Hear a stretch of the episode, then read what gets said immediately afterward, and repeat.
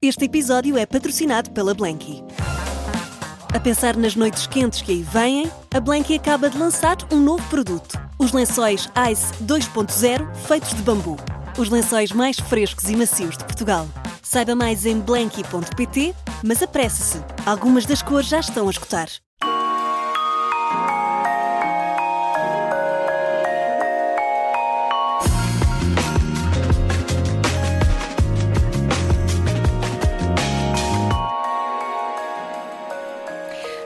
Martim Sousa Tavares em 40 minutos. Eh, Martim, eu tenho sempre que fazer aqui aquela introdução. Aposto que nunca ninguém eh, contou nada sobre ti, não é? Não Acho se fala.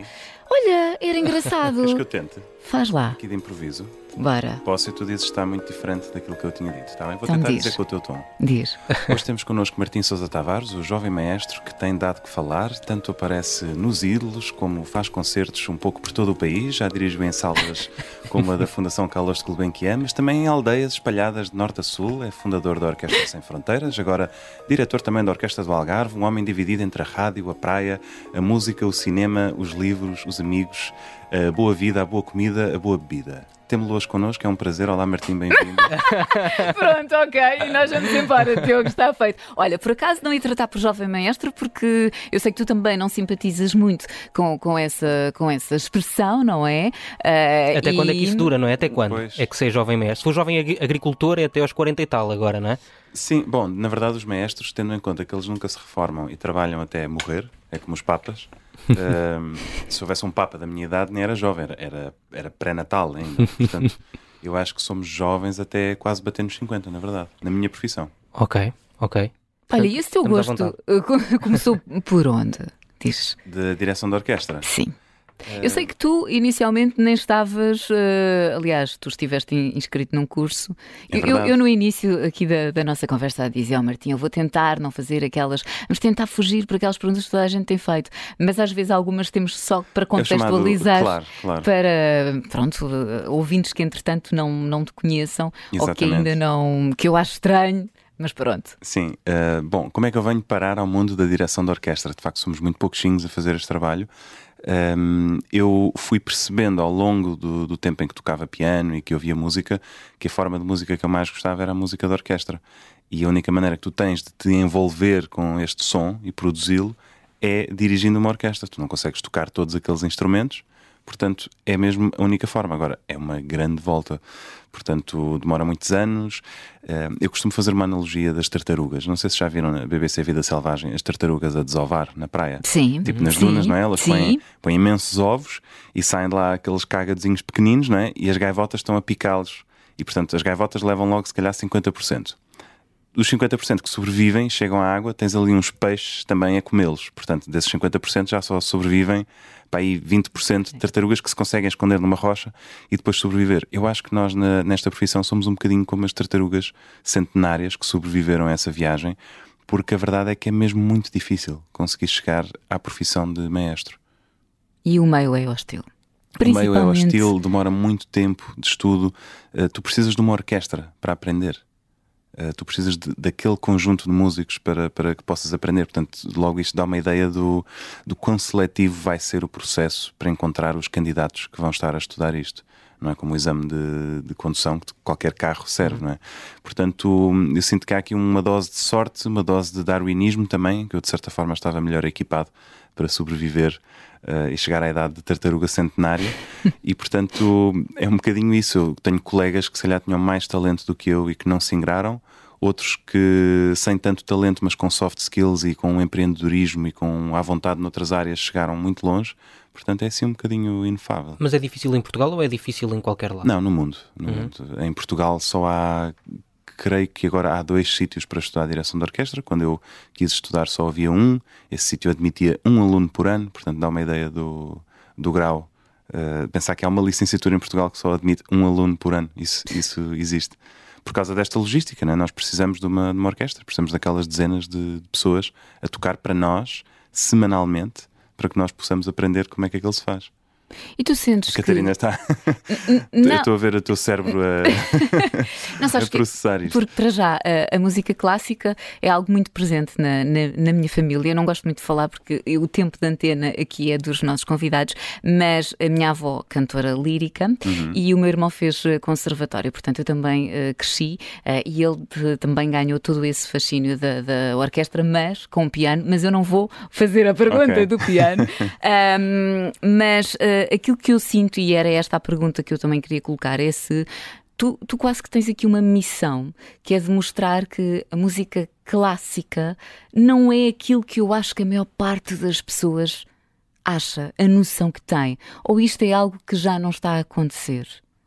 Não, é algo que acontece. Eh, Eu, eu acho que há muita, muitos preconceitos que as pessoas têm em relação à Pronto, música eu não queria clássica. usar o termo preconceito, Sim, mas, é. são, mas são eh, preconceitos, lugares comuns, eh, clichês, aquilo que lhe quisermos chamar, que a música clássica é uma forma de arte, é como os vinhos caros, por exemplo. Não é qualquer pessoa que abre um vinho caro e aprecia. Portanto, nem sequer vais para essa zona do, do corredor do supermercado dos vinhos. Fica antes na tua zona de vinhos a 4 euros a garrafa, porque aquilo nem é para ti.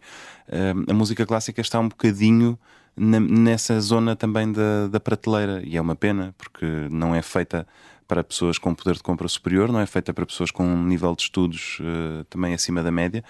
É simplesmente uma forma de arte que, por várias razões ao longo da história, e sobretudo a história recente, dos anos 50 para cá, digamos, se foi encostando cada vez mais a uma zona de nicho. E depois o nicho, como todos os nichos, são conservadores por natureza, são protetores da sua, da sua natureza de nicho, porque sentem-se atacados pelo mainstream e sentem-se eh, permanentemente encurralados naquele canto. E portanto a defesa normalmente eh, chama-se isto o tribalismo, que é as pessoas em vez de se abrirem e tentarem trazer mais pessoas para a sua tribo, fecham-se e não deixam que ninguém entre. Para garantir que pelo menos aqueles continuam lá dentro. Isto é um fenómeno que se verifica em, em muitas áreas da vida e do- da sociedade. A música clássica é um exemplo disso. Eh, tu vais ao São Carlos ver uma récita e vais ver pessoas com casacos de peles que não encontras em mais lado nenhum, a não ser se calhar nas regatas eh, de inverno que haja na, na Baía de Cascais, ou enfim, não sei, mas é um tipo de, de milieu que, que, pronto, que está, an- anda por ali e portanto quem apareça ali caído de paraquedas vai achar que está no sítio errado. Mas há um, há um preconceito de fora para com a música clássica e não há um preconceito de dentro da música clássica para com tudo o resto que está à volta, para a cultura É mainstream, que eu, por eu exemplo. acho que nem é, o preconceito nem é com a música em si, nem é com o conteúdo, com o repertório. O problema aqui não é o Mozart, é a forma como nós trazemos as pessoas ao Mozart e como preparamos a experiência do Mozart. O Mozart, coitado, ele, ele se soubesse que a música dele hoje em dia está mais ou menos encurralada numa zona de nicho, ficaria tristíssimo, porque na altura ele era muito popular. As óperas dele eram equivalente ao Tarantino o Don Giovanni, as bodas de Fígaro, as pessoas iam a isso em massa. Portanto, pensar que hoje em dia quem lá vai são os CEOs dos bancos com suas famílias e meninos que andam em colégios privados, sem, sem desmérito destes, não é? Mas é uma pena que só vão esses. Hum, portanto, é mais um problema do pacote do que E propriamente qual do é o conteúdo. caminho a fazer para que isso não aconteça? É baixar as guardas, é esta espécie de tribalismo. Portanto, em primeiro lugar, não ter medo de no São Carlos ver pessoas diferentes. E quem diz São Carlos diz outras salas. E esse não ter medo não é simplesmente permitir que venham, é encorajar que venham e descobrir quem são essas pessoas, os chamados não públicos, e como é que tu consegues chegar lá. Onde é que estão os meus não públicos? O São Carlos ou outra sala qualquer devia fazer um estudo que é quem é o grupo de sociedade menos representado dentro do nosso público. E vamos descobrir que são, se calhar, sei lá, as pessoas que ganham salário mínimo e vivem nas periferias de Lisboa. Então, onde é que essas pessoas estão? Como é que chegamos a elas? O que é que elas leem? O que é que elas veem? O que é que elas ouvem? Com o que é que elas se cruzam no seu dia a dia? E de que forma é que conseguimos ser relevantes no cotidiano dessas pessoas para trazê-las ao coração do Chiado, não é? um teatro do século XVIII, para ver esta forma de arte. Enquanto nós não conseguimos fazer disto um lugar que as convide e que as deixe curiosas, eh, vai ser impossível. Portanto, na verdade, é aqui um bocadinho um oceano de problemas que temos de enfrentar e que eu tento dar o meu, meu contributo no, no pouco que posso, mas, mas é uma coisa muito ecossistémica eh, do mundo inteiro, não é só de Portugal. E é isso que tentas fazer em eh, programas como o, o que estreámos há pouco tempo aqui na Rádio Como gostaria de Observador. fazer aqui amanhã. Exatamente. Exatamente. O encontro Estes- com a beleza. estes encontros com a beleza, que não são encontros com a Leonor Beleza, de- deixo já, até porque está beleza com B maiúsculo, portanto é bom no início ir desfazendo também, isto pode vir a ser um, um, um empecilho mais à frente, se as pessoas começarem a ver que repetidamente a Leonor Beleza nunca aparece. Ahm, mas são Pode ser o formas. Álvaro Beleza também. Sim, também, mas é com a beleza, portanto. Ah, pois é, pois é. um, mas, mas sim, podia ser encontros com a ponto beleza, nesse caso seria Álvaro Beleza. Uh, mas bom, são formas de. Uh, eu chamei aquilo doses homeopáticas porque estamos é às 5 e meia da tarde, portanto, naquela emissão muito variada uh, de uma segunda-feira em que as pessoas estão voltadas do trabalho e sem saberem nem como nem porquê, de repente levam ali com uma dosezinha de música clássica trocada por miúdos e falada de uma forma muito arejada e, e e eu diria espontânea, e de repente aquilo faz sentido para elas. Né? Pensam, quanto muito, olha, já não vou daqui mais burro, uhum. descobri qualquer coisa interessante, estive aqui a ouvir uma música fixe e vou com alguma vontade de chegar a casa e ouvi-la completa, porque nós aqui mostramos sempre trechos, dois minutos, três minutos. Portanto, a ideia também é criar assim uma, uma espécie de curiosidade e plantar a semente e depois ver se ela, bem regada, claro, consegue florir. Essa forma arejada que tu, que tu falas e que eu acho que tu falas uh, de tudo, acho que consegues uma proximidade com, com as pessoas uh, e, e até antes do, dos ídolos, para quem já, já te conhecia, já lá vamos, vem mais da tua mãe ou do teu pai? Olha, por acaso é uma boa pergunta. Uh, eu nem sei se tem que vir de um ou de outro, na verdade, uh, porque são, são as duas pessoas muito diferentes mas eu acho que vem de uma certa, quase de uma certa raiva de, de ver como é que as pessoas do meu meio, até há, até há uns anos, o paradigma está a mudar, felizmente, mas como é que estas pessoas falavam e tinham medo de parecerem pouco eruditas ou de parecerem pouco corretas e, e tudo isso. E, e isso faz muita aflição, porque eu não, veio de um, não venho de um meio assim, eu não, não, não cresci uh, rodeado por estas pessoas. Na verdade, tu vens mais de uma bolha da música clássica do que eu. Uh, eu sou a primeira pessoa a abrir o precedente na minha família.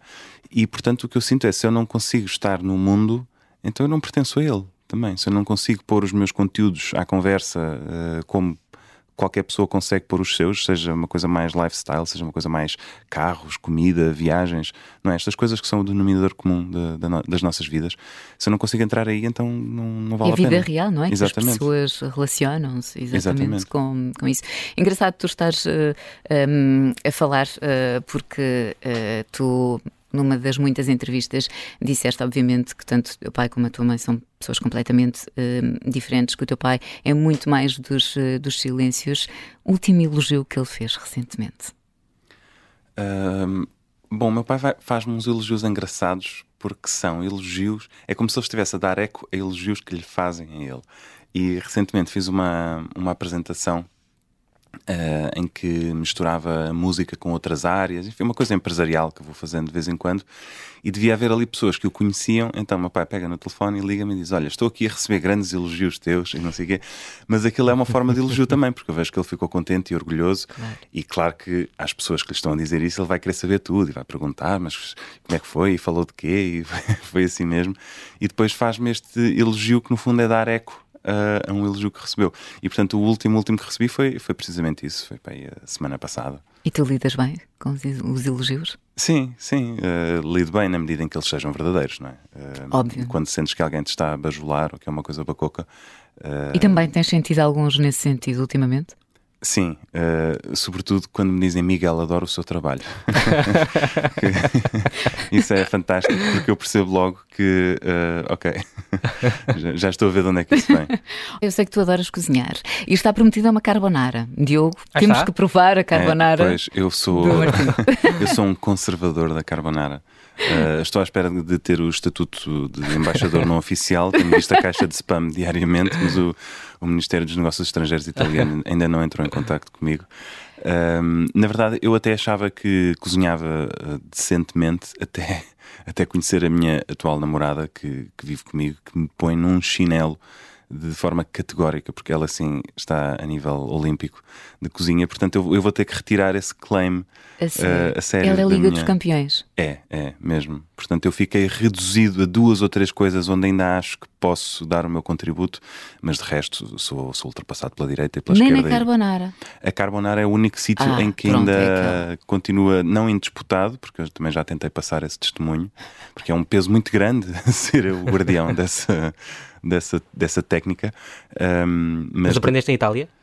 Por acaso já não estava em Itália quando, quando de facto dominei a técnica, mas foi indo à Itália numa, numa visita e vendo de facto como é que ela se faz. É simplicíssimo. Como é que é? Como é que é? O, o, grande tema da carbonara e a razão pela qual isto faz uh, ferver o meu sangue é porque nós vemos frequentemente uma pretensa carbonara com bacon Sim. em vez de guanciale ou pancetta, que é mais fácil de arranjar, uhum. e natas em vez de ovo. E isto é comum, é uma coisa que as pessoas, as pessoas uhum. não saem à rua a manifestar-se contra isto, mas é comum, Sim. é uma prática que quem nunca viu, não é? E Mas como é que é possível deixar a carbonara sem que os ovos fiquem a parecer ovos mexidos misturados mexidos. com a massa? Pois, eu vou-te eu vou -te explicar então um, um, truque muito simples. então, agora vamos abrir aqui uma, uma rubrica culinária. Tiras uma, uma, Imagina, agarras uma tigelazinha pequenina e tiras uma concha de água da cozedura, que é uma água onde a massa já está a cozer, que tem o sal e tem o amido da própria massa. E vais, uh, nesta água, nesta concha de água, vais deitar as tuas gemas de ovo e vais mexê-las devagarinho, porque a água está a ferver e tu não queres cozinhar o, a gema do ovo naquela água, e devagarinho, devagarinho aquilo vai se transformar no que os italianos chamam a cremina, que é uma hum. espécie de cremezinho por cima desse, dessa tigela, que agora vai ficar cor de laranja, por causa das gemas de ovo, vais deitar a tua mistura de parmesão e pecorino romano e vais misturar também delicadamente e aquilo vai ficar assim uma quase que uma amarga massa meia líquida. Uhum. E é simplicíssimo. E depois vai ser isso que tu vais deitar por cima da, da, massa. E não vais ter ovos mexidos.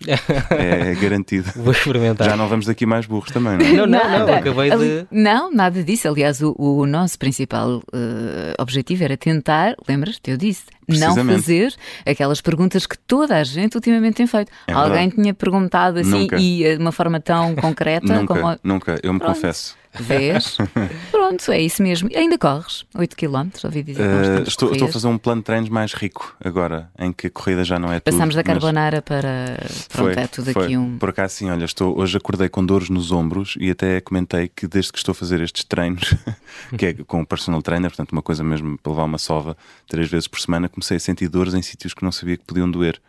Não sei se já passaram por isso. Já. E ontem foi um treino de cardio que, que saí dali de gatas e hoje tenho, tenho os ombros doridos. Isto é incrível, nunca tinha tido ombros doridos.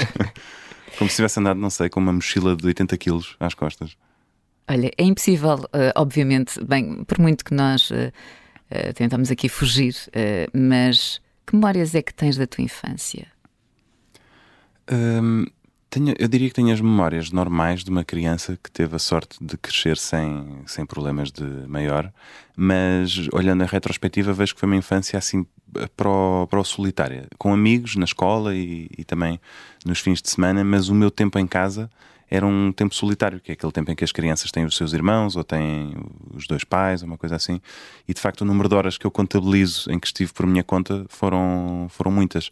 E isso acabou por, eh, inevitavelmente, formar o caráter de uma pessoa que é tendencialmente solitária, portanto, que precisa de, deste exercício da de, de solidão para, para viver em paz e em harmonia com os outros. E eu acho que isso se revela muito na, na escolha depois de um instrumento que tocas, porque o piano é se calhar o instrumento mais solitário de todos, porque tu és a tua própria orquestra, tu não, não podes sempre tocar com outras pessoas e podes estar num combo ou num, num, grupo, mas o estudo, aquela, aquela, aquele exercício continuado da solidão um, acabaram por marcar o meu caráter. E depois eu acho que o engraçado disso é, é recarregar as baterias nesse lado mais sozinho e depois ir uh, cheio de vida para quando, quando estás com outras pessoas e quando conheces, e eu sou, sou muito extrovertido hoje em dia, mas era extremamente tímido e miúdo. A minha mãe diz que a única pessoa tão tímida que conheceu como eu era ela, que era uma, uma timidez daquelas mesmo de não ser capaz de ir aos sítios. Eu, eu não sei, acho que com a experiência da paternidade e da maternidade desenvolvem-se uns, uns códigos de olhares. E eu tinha um com a minha mãe que era quando a mãe de algum colega meu de turma dissesse então porquê é que não traz o Martim lá para o fim de semana? E eu tinha uma maneira de dizer que sim, que giro, mãe. Mas os meus olhos diziam, por favor, arranja uma razão para eu não ir. E a minha mãe dizia, ah, pois, mas se calhar vamos, eh, não sei, este fim de semana acho que já temos uma coisa marcada. E eu por dentro estava tipo, yes! e eras por isso um menino da mamã? Sim, neste, neste sentido, sim. Ou seja, nunca, nunca senti que andei agarrado às saias dela, mas isto era uma forma de, de eu próprio proteger essa minha necessidade de, de solidão. E, e, foi muito duro quebrar esta barreira de, de, timidez que tive de o fazer, porque hoje em dia, uh, no meu trabalho com músicos e tudo isso, não dá para uma pessoa ser tímida. Tenho que ser o mais extrovertido possível, tenho que exemplificar uh, a 200% o que eu quero que as pessoas façam portanto tem que ser mesmo extremamente convincente, quase tipo apresentador de, de televisão, um, para que a mensagem passe no grau de assimilação que as pessoas têm, que é nunca ninguém assimila a 100%. Portanto, uhum. temos sempre que dar extra para as coisas ficarem no, no sítio certo. Um, mas hoje em dia, de facto, quem me veja vê a pessoa mais easygoing e que entra numa sala e está à vontade, e, e é muito difícil deixar-me sem jeito, como se diz no Brasil. Mas era quase obrigatório uh, que tivesse sido ou escritor ou jornalista, tendo em conta aquilo que é o, o, o núcleo do, Sim, da, da, família. Os pais, a avó. Uhum. Sim, de facto, há uma. Eu, eu, não acredito que estas coisas passem de forma genética, até porque senão todos faríamos o mesmo que fazem os nossos pais, não é? Mas acredito sim que há aquilo que eu chamei a bolha, no, no teu caso, Catarina, que é as pessoas nascem e crescem num, num, ambiente uh, que pode ser mais dado ao desporto, pode ser mais dado uh, às comidas, pode ser mais dado à família, por exemplo, e isso vai acabar por formar os nossos valores e aquilo que nós consideramos importante. E para algumas pessoas, de facto, é a família, é o valor principal da, da sua vida, é a união das pessoas, o juntarem-se, o, o procurarem sempre essa presença da família. Para outros, o lado cultural é, é, muito importante e é muito cultivado e toda a gente lê, e portanto, ler é uma coisa normal. E eu, eu só conhecendo as casas de outros eh, rapazes da minha idade, que foram os meus primeiros amigos e onde comecei a ir, é que comecei a ver que havia casas que não tinham bibliotecas, uh, onde não havia nenhuma sala pejada de livros de, do chão até ao teto, porque a minha casa isso sempre existiu. E na casa onde eu vivo agora, isso também existe. Portanto, eu dediquei um quarto para fazer uma biblioteca. E, e, hoje em dia sei que isso não é normal, mas na altura, em miúdo, o meu mundo era aquilo. Portanto, era estranho que alguém, que os livros todos coubessem numa, numa prateleirazita, por exemplo. Um, é um exemplo que me vem Até à cabeça. sei que a tua mãe, durante muito tempo, tinhas uh, a tua mesada, mas disse-te sempre que para música e livros era o que tu quisesses. Exatamente. E sempre que pedisses. Exatamente, era uma espécie de, de plafond ilimitado Claro que não ia comprar a FNAC toda de uma vez, mas, a ideia é bem difícil, apetece. Sim, sim, mas, mas eu acho, eu quando tiver filhos quero fazer a mesma coisa, porque ah, é importante responsabilizar os miúdos pelo, pelo dinheiro que têm e, e que eles saibam regrar-se. No entanto, comprar um livro a um filho é um investimento que o pai faz pelo filho, não, não tem que ser o filho que sente que ou compra o livro ou vai ao cinema com os amigos. As duas coisas não são mutuamente exclusivas. E eu acho que era nesse sentido que a minha mãe tinha essa, essa filosofia comigo, que era música, livros e concertos ou, ou, espetáculos, essas coisas, eu podia pedir e, e não, não faltariam. Diogo. Uh, não, ia, ia, ia uh, ainda dentro da, da, desta questão da, da, da família, um, a, a, ligação, uh, como é que era a ligação com, com, com a tua avó, com a Sofia de Melbreiner? que, que ligação é que existia, que relação é que existia, se é que existiu uma relação próxima ou não?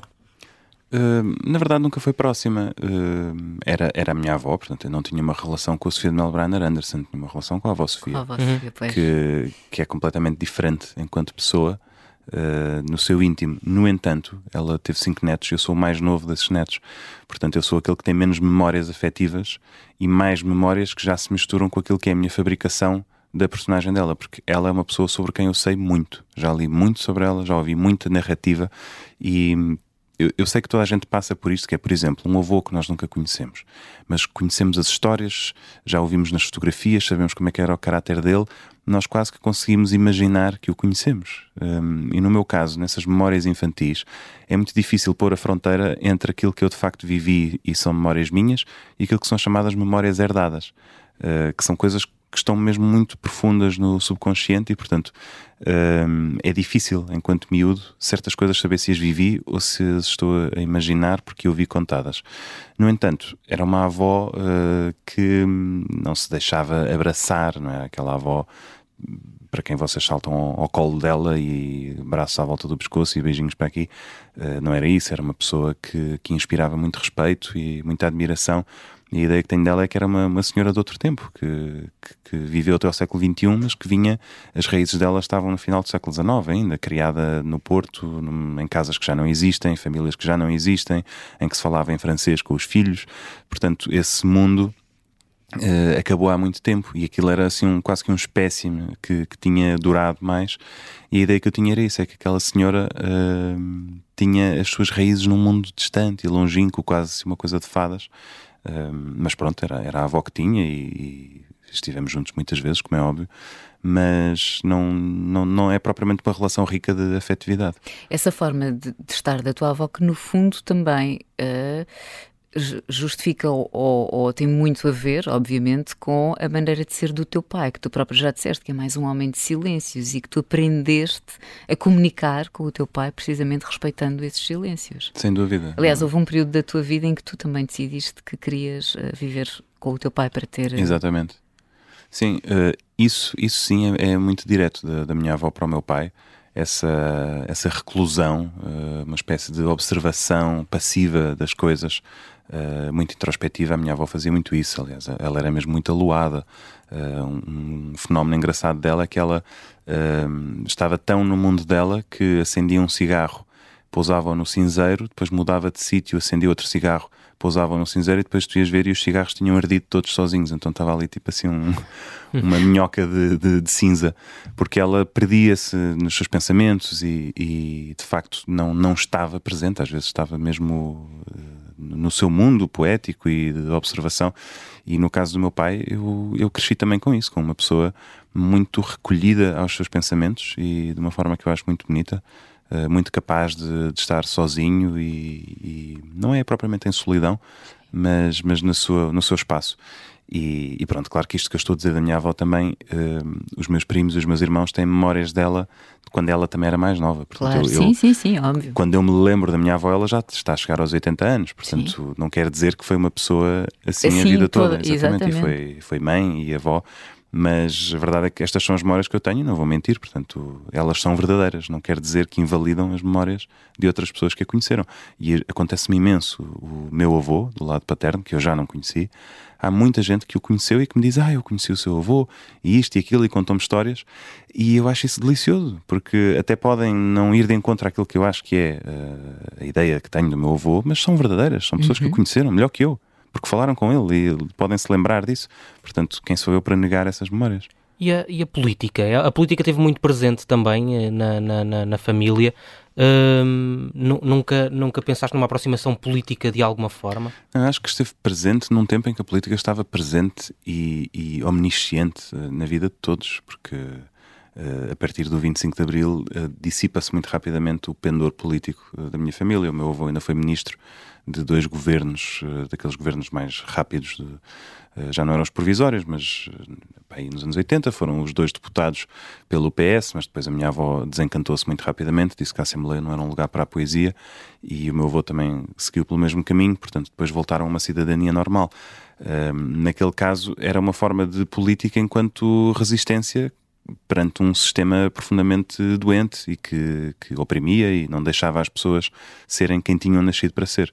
Um, eu não cresci nesse ambiente, eu cresci numa Europa já em espaço Schengen, a virar para, para a moeda única, portanto, se eu me virasse para a política seria por um, uma carteira de interesses completamente diferente. Mas a tua mãe, por exemplo, tem uma, uma presença política forte e uh, Sim, a minha mãe sempre, sempre teve, é, sempre teve assim um espírito de missão muito, muito avassalador, que eu acho que às vezes toma conta do que, do que ela faz e interrompe uh, as coisas, e estou-me a lembrar de, de uma incursão que ela teve uh, numa, numas eleições para o Parlamento Europeu pelo MEP, que era um, um partido exatamente que tinha acabado de, de, ser criado, e na altura, de repente, aquilo tomou conta da vida dela e acabou sendo não eleita, mas foi uma experiência muito enriquecedora. E agora também, quando tinha a sua vida perfeitamente organizada enquanto professora e escrevia e tudo isso, de repente também vem o convite certo e, e ela sente isso, essa noção de, de que isto é uma missão e que ali consegue fazer a diferença e, portanto, abraçou. Neste momento é vereadora na Câmara de Lisboa, é, é independente, mas é uma missão política, sem dúvida.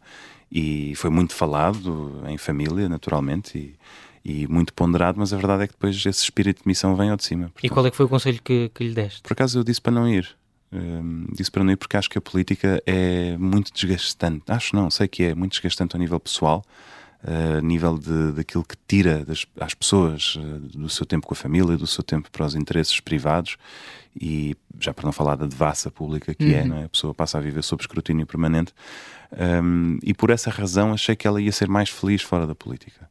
Mas. Balança até o momento. Sim, uh, digamos que eu pus, eu pus no, no, prato da balança principal outros valores, uh, aqueles que ela pôs, que foram no fundo o significado que podia ter claro. fazer aquilo que está a fazer, e, e, vejo hoje em dia muito agradecida por ter podido ser a pessoa que estava a gerir uh, a resposta da Câmara de Lisboa ao acolhimento dos refugiados vindos da Ucrânia, por exemplo, que foi uma coisa gigantesca e, e tudo isso. Sinto que ela agradece por estar ali no olho do furacão por poder uh, dar uma solução e dar um contributo para essas coisas. Sinto que tens um bocadinho de descrédito para a política ou é uma análise errada?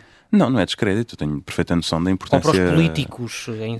Também não, aliás, eu, eu, até acho incrível que, que ainda haja políticos de facto a abraçar a carreira política, porque é tão avassalador no plano pessoal o que isso faz às pessoas. Basta ver aquelas, aqueles time-lapses do Obama em 2008 e o Obama em 2014 e ver que aquele homem envelheceu 20 anos uh, no tempo de um mandato e meio um, a política faz isso às pessoas, de facto. E já para não falar de, de todo aquele lado mais perverso de cair em tentação, não é? De cair nas redes de, de nepotismos e corrupções, que, que no, no, caso da minha mãe nunca, nunca esteve em cima da mesa, nunca sequer pensei nisso, mas um, admiro muitas pessoas que de facto veem na política uma missão uh, em prol da sociedade e dão o corpo às balas para isso, porque tenho noção de, de quão uh, doloroso lhes vai ser no, no plano pessoal. Tu estavas a dizer que uh, a tua mãe, agora que podia ter uma vida mais calma, de repente lembrou-se. Mas isso faz parte, tu também és muito assim. Estás sempre à procura de mais alguma coisa, fazes muitas coisas. Eu acho que sim, mas eu sou mais comodista do que a minha mãe. Eu acho que dificilmente me tirariam de um lugar em que eu estou confortável e feliz. Uh, e a minha mãe estava nesse lugar e deixou-se agitar Uh, no ano em que fez 60 anos, que eu acho incrível a pessoa eh, estar em jogo e ter jogo de cintura para, para, para se reavaliar também e, e, virar a vida assim de pernas para o ar e aceitar um novo desafio.